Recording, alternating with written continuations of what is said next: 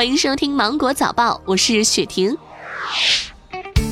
从今天开始，民航执行新的冬春航季了。九月二十五号投入运营的北京大兴机场将迎来航空公司的批量进驻。据了解，有五家航空公司将同时在北京大兴机场和首都机场两场运营，分别是南航、东航、国航、波兰航空和芬兰航空。所以，乘坐这些航空公司航班的乘客需要提前的确认好出发到达机场的名称，以免走错，耽误出行安排。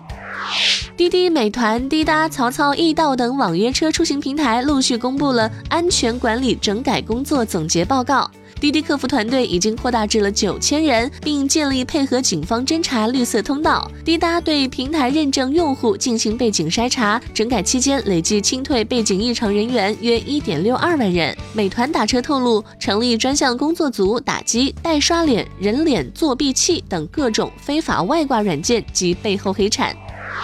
近日，内蒙古大学一则博士研究生宿舍床上有布娃娃，逾期不整改取消奖学金资格的消息热传。据了解，网传消息基本属实。校方回应，近期学院检查是为了让学生保持良好的生活习惯和营造良好的环境，这样的工作呢还会继续。有不少内蒙古大学的学生表示，学校啊应该以更合适的方式向学生来做工作。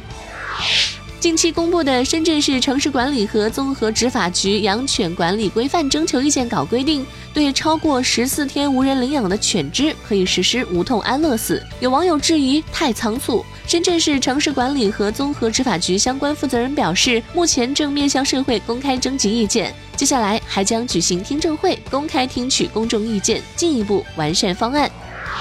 中国人民银行定于十月三十号发行二零二零版熊猫金银纪念币一套，一共有十二枚，其中普制金银纪念币六枚，熊猫精致金银纪念币六枚，均为中华人民共和国法定货币。正面是祈年殿，背面是熊猫石竹图。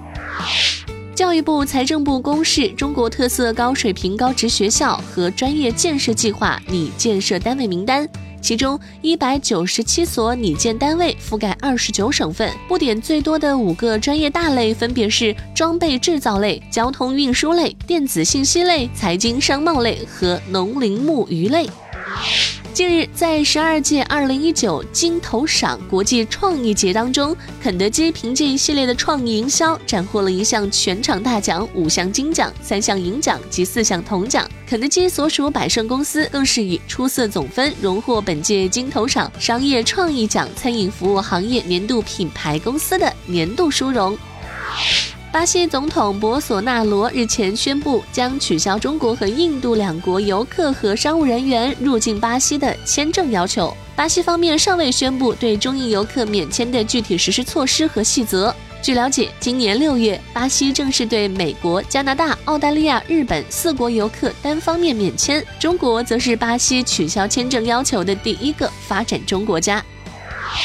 中国医科大学航空总医院皮肤科主任刘永生表示，皮肤也需要偶尔的轻断食。长期的过分保养、化浓妆等会让皮肤腺体提前退休，导致皮肤未老先衰。每周让皮肤休息一天，尽量不要化妆。但某些护肤程序是必不可少的，选择不起泡的清洁品。秋天了，要记得做好保湿哦。好了，那今天的新闻就到这里。我是精英九五五电台的雪婷，祝你度过美好的一天，拜拜。